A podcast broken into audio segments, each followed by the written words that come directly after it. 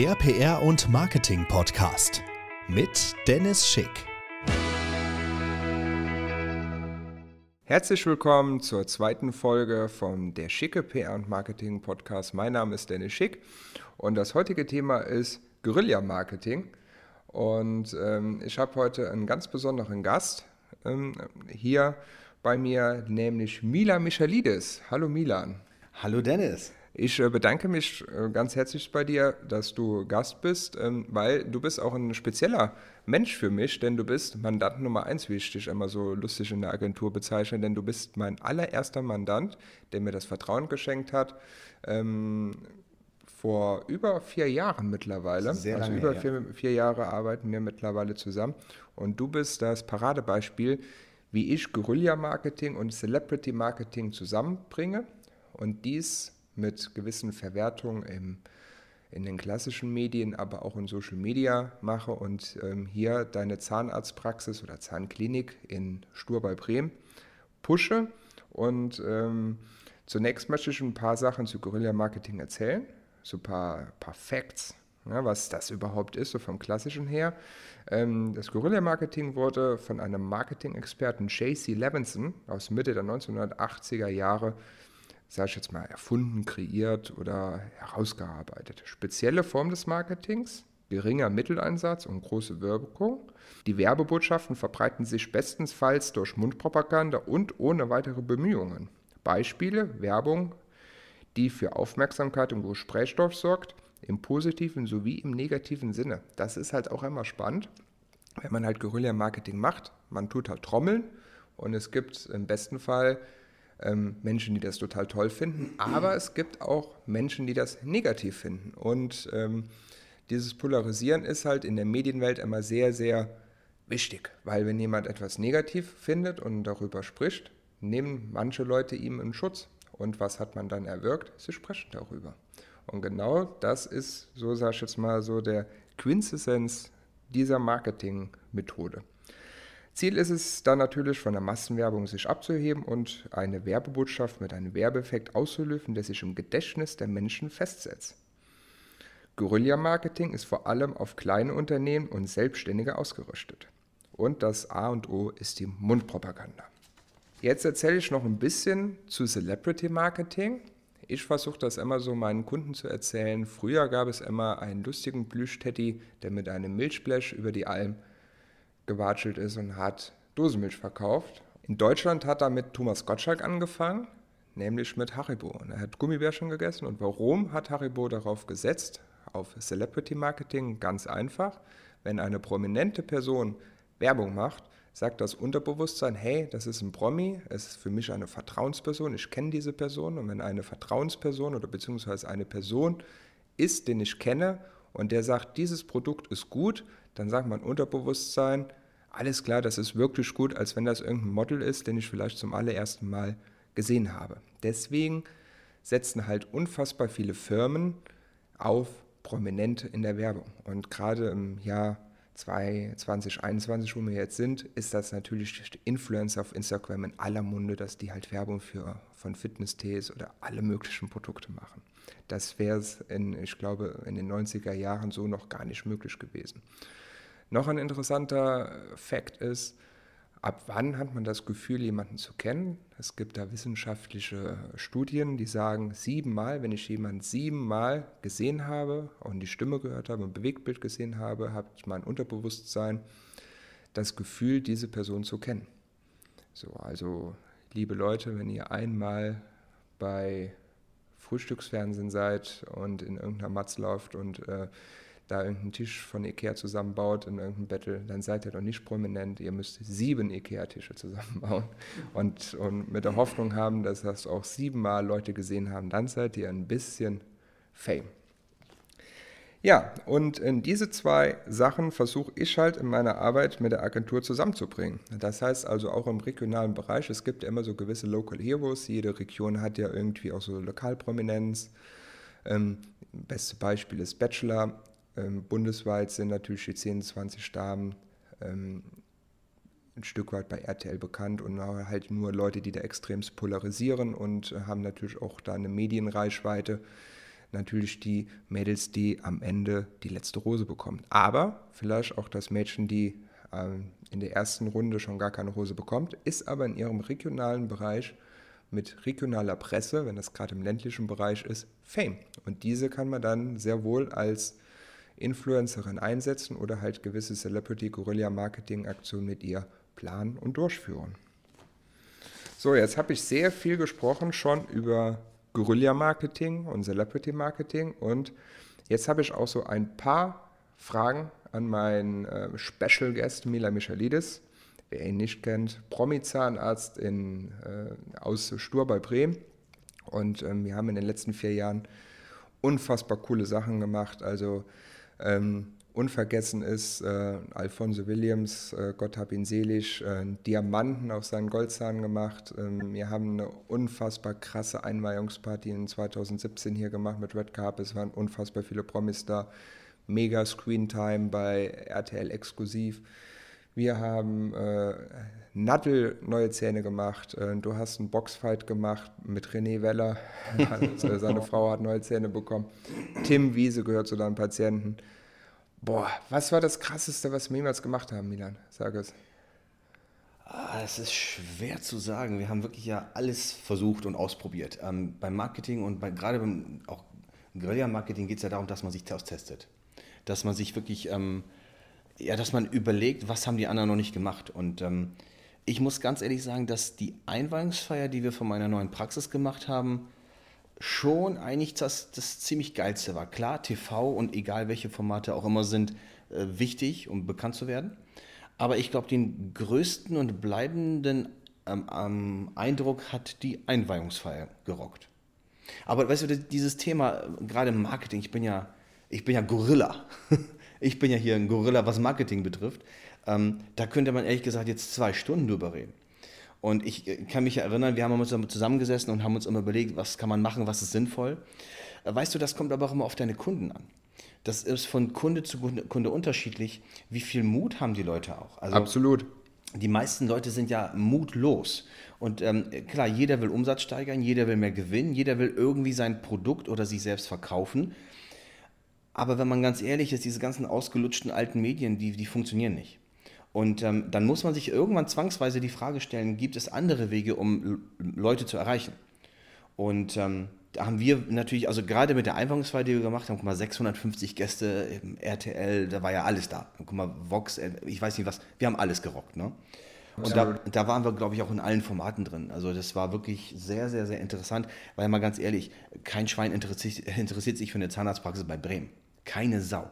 Und wir haben es tatsächlich geschafft mit dieser Nummer bei RTL explosiv, exklusiv, bei, bei Vox prominent. Also wir haben wirklich, wir waren überall drin. Ne? Das, weil das das Lustigste war, dass ich auch einfach gesagt habe, dass, also Klar, du bist mittlerweile wirklich ein Promi-Zahnarzt, also da brauchen wir gar nicht lange drüber ja, Ein Zahnärztchen. Aber du, tust halt wirklich sehr viele Stars und Sternchen halt äh, behandeln aus, aus ganz Deutschland. Aber was relativ lustig ist, dass ich wirklich wie die Schlange im Dschungelbuch den Journalisten gesagt habe, das ist der Promi-Zahnarzt, das ist der Promi-Zahnarzt, das ist der Promi-Zahnarzt.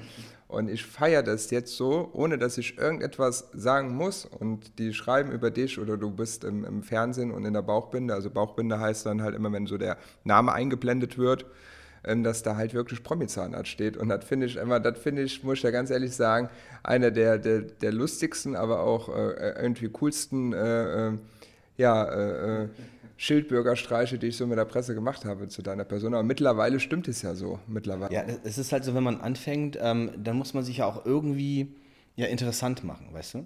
Und ähm, ich habe immer gesagt, aus Spaß habe ich immer gesagt, ich will Promi-Zahnarzt werden.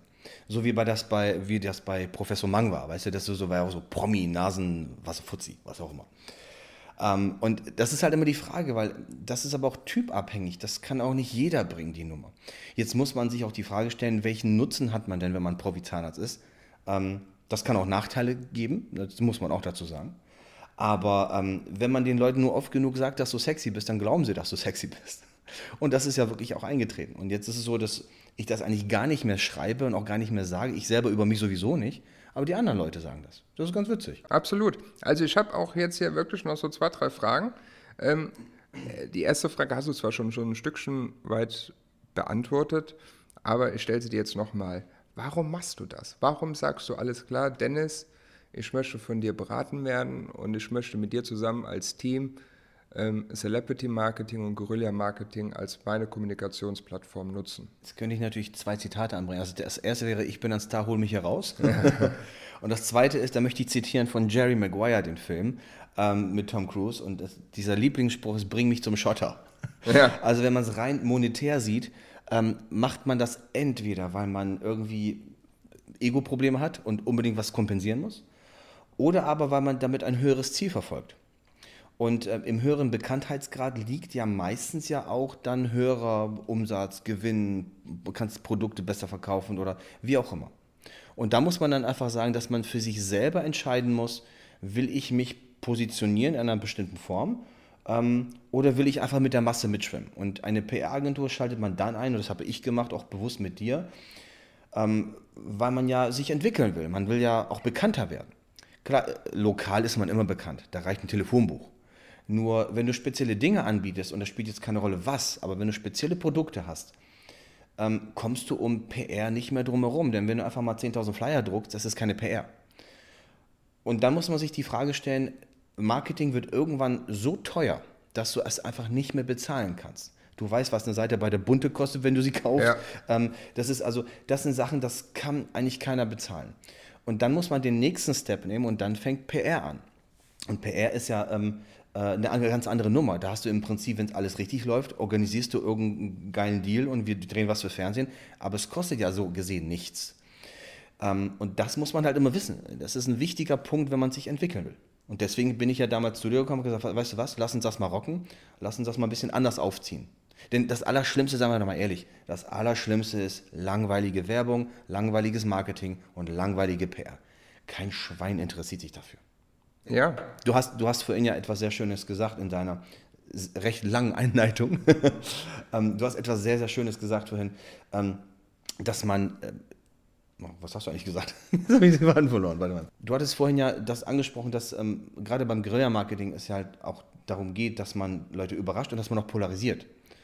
Und da ist ein ganz, ganz wichtiger Spruch, ist wirklich diese A-Regel, dieses alles anders als alle anderen. Und deswegen habe ich mich damals ja auch für dich entschieden, weil du warst jung und dynamisch und du hattest Energie und ähm, die du immer noch hast. Aber im Vergleich zu vielen anderen, die immer das Gleiche machen, war mir einfach wichtig, dass wir einen anderen Weg bestreiten. Und wenn man einen anderen Weg einschlägt, dann muss man natürlich auch Leute haben, die das können. Deswegen muss man halt immer sagen, okay, gerade beim Marketing oder beim Guerilla-Marketing, du kannst auch Leute verschrecken mit falschen Sachen. Absolut. Und man da muss man ein bisschen mit dem Feuer. Man muss, also man muss, man muss halt wirklich das gut lenken können. Ähm, man muss dann auch Kritik abkönnen. Ja. Ähm, und das sind so ganz banale Dinge. Weißt du, ich habe ich hab mal eine Nummer, da war ich ganz, ganz jung und, und brauchte das Geld. Äh, ich habe mir Aufkleber drucken lassen. Und ähm, das war so eine Aktion, die ich mal gefahren habe. Ich habe Aufkleber drucken lassen mit, mit äh, meinem Praxislogo und mit der Praxis und was wir so machen. Und dann immer, wenn ich in der Stadt war, in jedem Fahrstuhl habe ich den, den Aufkleber neben die Knöpfe geklebt.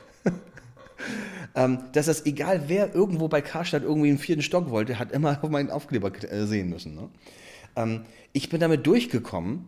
Ähm, aber ich habe einen anderen Kollegen, der das versucht und der hat eine Anzeige gekriegt. also, ja, ja, es kann, es kann ja noch schief gehen. Ne? Ähm, also da muss man einfach sehr, sehr gut überlegen. Aber auf der anderen Seite, das ist halt Guerilla-Marketing. Subtil, ohne Kosten, dich in irgendeiner Form, die Leute, die gucken sich da und denken so, was, ist, was soll das? Weißt du? Ähm, und dadurch wächst du Interesse. Kann aber auch nach hinten los, losgehen. Absolut. Und ähm, was reizt dich denn ganz besonders äh, ähm, an, an, an der Strategie des Guerilla-Marketings oder Celebrity-Marketing? Du hast vorhin ja schon erwähnt, dass der, der besondere Vorteil ist, dass, man, dass es auch günstiger ist. Ähm, es kostet nicht so viel Geld. Wenn du dir vorstellst, du lässt eine Viertelmillion Flyer drucken und lässt die verteilen, das kostet richtig Geld.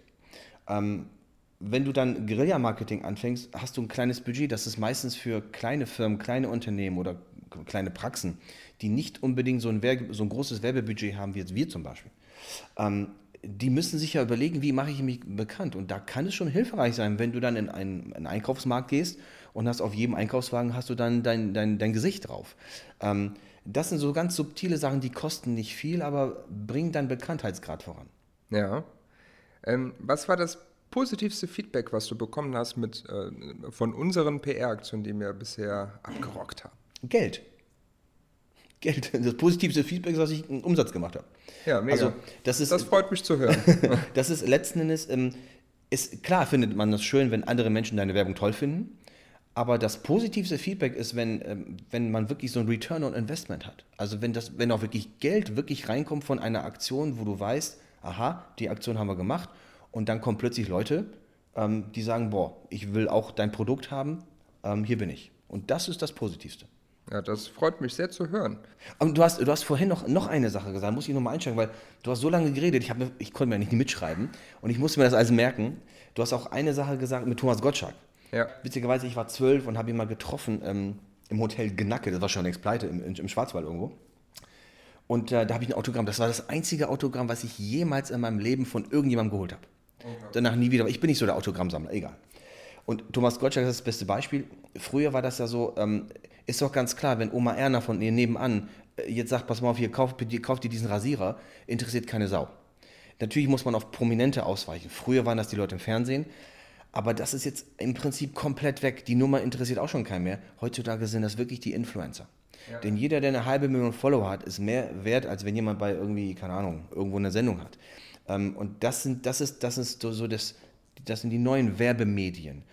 Und da habe ich auch mit dir zusammen, haben wir Influencer gemacht, ähm, die letzten Endes wirklich einen sehr großen Return on Investment gebracht haben bei uns später. Ja. Das sind dann die erfolgreichen Geschichten, wo man sagt, okay, wir haben eigentlich nur sehr wenig eingesetzt, aber haben sehr viel zurückgekriegt. Absolut, absolut. Das ist ja auch spannend, was ich auch immer so ein bisschen so, das zwar jetzt ein kleines Männergespräch, aber warum, liebe Männer und auch liebe Damen, ist es so, dass man, man munkelt ja immer, dass Prominente immer relativ schnell Mädchen im Bett haben. so, oder Rockstars. Warum ist das so? Ganz einfach, weil die Damen im Unterbewusstsein ein Vertrauensverhältnis zu den Männern haben und die haben das Gefühl, denjenigen schon fünf, sechs, sieben, acht Mal gedatet zu haben. Und ähm, ja, also das, das ist ja auch noch so, so, ein, so ein Effekt, was man einfach jetzt mal so sich ein bisschen Gedanken drüber machen kann und das vielleicht auch ein bisschen lustig ist, aber Ende des Weges ist es so. Ja, da kann ich ja, ich bin ja, ich bin ja Z-Promi, also ich bin ja, da kann ich halt nicht Fame. Ja komm, also ich habe mir schon so äh, den Popo aufgerissen, dass ich mittlerweile doch schon Deprom. Ja, also der eine oder andere kennt mich schon, das ist richtig, aber ich bin jetzt nicht Fame genug, als dass mich jetzt, als dass mir, dass sich mir die Frauen jetzt an den Hals werfen. Ich glaube, das fände meine Ehefrau dann auch, glaube ich, auch nicht so witzig. Ich bin ja kein Single, habe deswegen auch kein Tinder. Ähm, aber ähm, ja, das kann schon sein. Letzten Endes, du hast einfach Vorschusslorbeeren, weil sie glauben, dich zu kennen. Und ähm, das ist, weißt du, das, das Problem ist, dass man ja bekannt werden will in irgendeiner Form. Marketing, PR, wie auch immer. Man will ja letzten Endes sich selbst vermarkten oder sein Produkt vermarkten. Und dafür muss man einfach seine Nase aus der Masse herausheben, um erkannt zu werden. Und ähm, ich glaube aber auch, dass es auch nicht bei jedem funktioniert. Ähm, du, da braucht man Hilfe, wie zum Beispiel durch dich. Also an viele Sachen wäre ich ja auch gar nicht rangekommen. Ähm, auch jetzt Kontakt, zum, äh, Kontakte zum Fernsehen oder so. Wenn ich das jetzt alleine versuchte, also wenn ich jetzt als Nobody bei RTL anrufe und sage, pass mal auf, ich bin ein ganz toller Typ, ich will mit euch drehen, dann legen die gleich auf.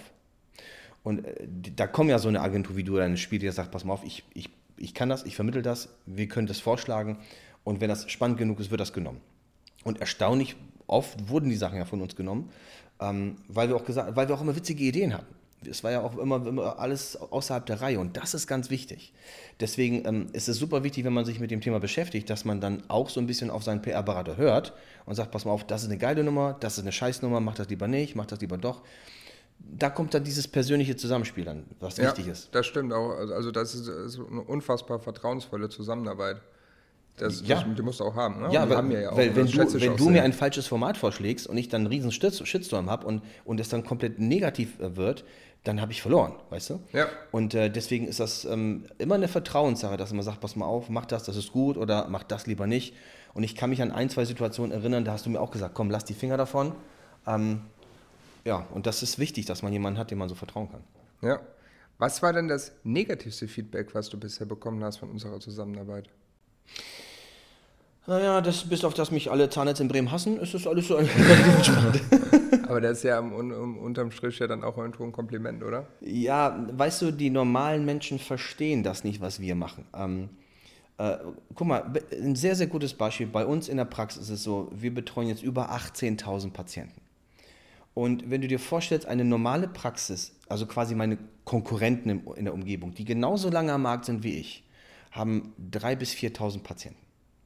Allein das zeigt schon den Wert und den Nutzen von PR und von Marketing. Und es ist ganz klar, wenn dann solche, jetzt in diesem Fall Kollegen, ähm, so einen Vogel wie mich um die Ecke sitzen haben, dann sind die not amused. Das finden die nicht witzig. Und ich habe äh, so ziemlich alle Anzeigen, die man, wie man mich anzeigen kann, habe ich schon hinter mir. Nämlich von solchen Menschen, die mich dann angezeigt haben. Egal, ob das die Zahnnetzerkammer war oder was auch immer. Die haben eigentlich alles versucht, um mich auszubremsen. Anstatt selber mal auf die Idee zu kommen, sich mal Mühe zu geben und Werbung zu machen oder ähm, ist es quasi ins Gegenteil, ins Gegenteil äh, verschlagen und dann haben die Leute einfach versucht, mir Steine im Weg zu werfen. Das war das Negativste, aber es hat mich nie wirklich tangiert, weil ähm, mein Vertrauensverhältnis bezieht sich zu den Patienten. Ähm, ich bin meinen Patienten das schuldig, aber nicht den Kollegen um die Ecke oder der Konkurrenz. Die können sich gehackt legen. Insofern hat denen das sehr missfallen, die haben alles versucht und das war so das Negativste, dass sie einfach auf ähm, vielen verschiedenen Wegen versucht haben, mein Marketing und meine PR auszubremsen, was sie aber Gott sei Dank nicht geschafft haben. Ja, wunderbar. Ähm, dann habe ich noch eine letzte Frage. Oh, letzte, ich, hab, ich bin erst gerade warm geworden. Was sind deine Ziele beruflich und in der Kommunikation?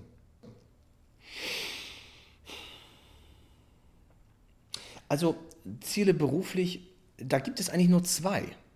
Ähm, und da sind auch die Menschen unterschiedlich. Entweder willst du bekannt werden und Fame werden oder du willst Geld verdienen. Im Idealfall beides. Ähm, und wir machen diese ganze Nummer nicht, weil ich irgendwie ein Ego-Problem habe und unbedingt ins Fernsehen will. Wir machen diese Nummer natürlich auch als Mittel zum Zweck, weil PR äh, ist ja gerade da sinnvoll, dass man sich zeigt, hallo, hier bin ich, das und das mache ich, das ist mein Produkt. Und das bringt letzten Endes ja auch Umsatz und Gewinn und das bringt dann auch Geld in die Tasche. Insofern ähm, war das von mir auch immer sehr bewusst eingesetzt, dass ich gesagt habe, wir wollen wachsen, wir wollen auch stärker wachsen als alle anderen. Ähm, weil wenn du einfach nur im Telefonbuch so, so einen Dreizahler drin hast mit der Telefonnummer, das juckt keine Sau, da kannst du warten, bis, bis du schwarz wirst, da ruft einfach keiner an. Aber in dem Moment, wo du dich interessant machst und bekannter wirst, werden die Leute neugierig und schauen, ob dein Produkt denen zusagt. Und deswegen ist das eigentlich so der Hauptaspekt. Ja, und in der Kommunikation? Was sind so deine Ziele, so was du, wenn wir jetzt mal so ein, so ein offenes Beratungsgespräch, was sind noch so deine Wünsche, die mir, die ich in den nächsten Monaten so umsetzen kann? Ähm, naja, wir waren ja schon ziemlich erfolgreich zusammen und ähm, diese PR-Nummer mit dir in Kombination mit meinem Instagram-Account und mit diesen TV-Geschichten, die wir gemacht haben, hat in der Kommunikation dazu geführt, dass letzten ich gar, nicht, ich gar nichts mehr machen muss. Und das Schöne ist, die Leute kommen zu mir in die Praxis und die wissen schon alles. Die kennen mich die meisten haben mich im Fernsehen gesehen. Ähm, also ist da gar nicht mehr so viel nötig, weil wir haben eigentlich, wir haben setzen eins, sagt man dazu, ne? Wir haben es eigentlich voll erfüllt. Ähm, mein letztes Ziel ist, glaube ich, ich wollte immer noch eine eigene Talkshow haben, aber ich glaube, da, da, arbeit, da, arbeiten wir noch dran. Da arbeiten wir noch dran. Das ist auch ein, ein, eine schöne Hausaufgabe für mich äh, ein großes Ziel. Milan, ich bedanke mich total herzlich bei dir äh, für, dein, ähm, ja, für diesen offenen Austausch hier in meiner kleinen Podcast-Show und ähm, ja, und ich äh, freue mich auf die weitere gute Zusammenarbeit mit mir. Und ähm, vielen Dank fürs Zuhören und ähm, auch mit der Bitte, meinen Podcast, sofern er euch gefällt, zu abonnieren. Und die nächste Folge, wie immer, nächste Woche Dienstag. Eine Produktion von Schick Studios. Neue Folge nächsten Dienstag.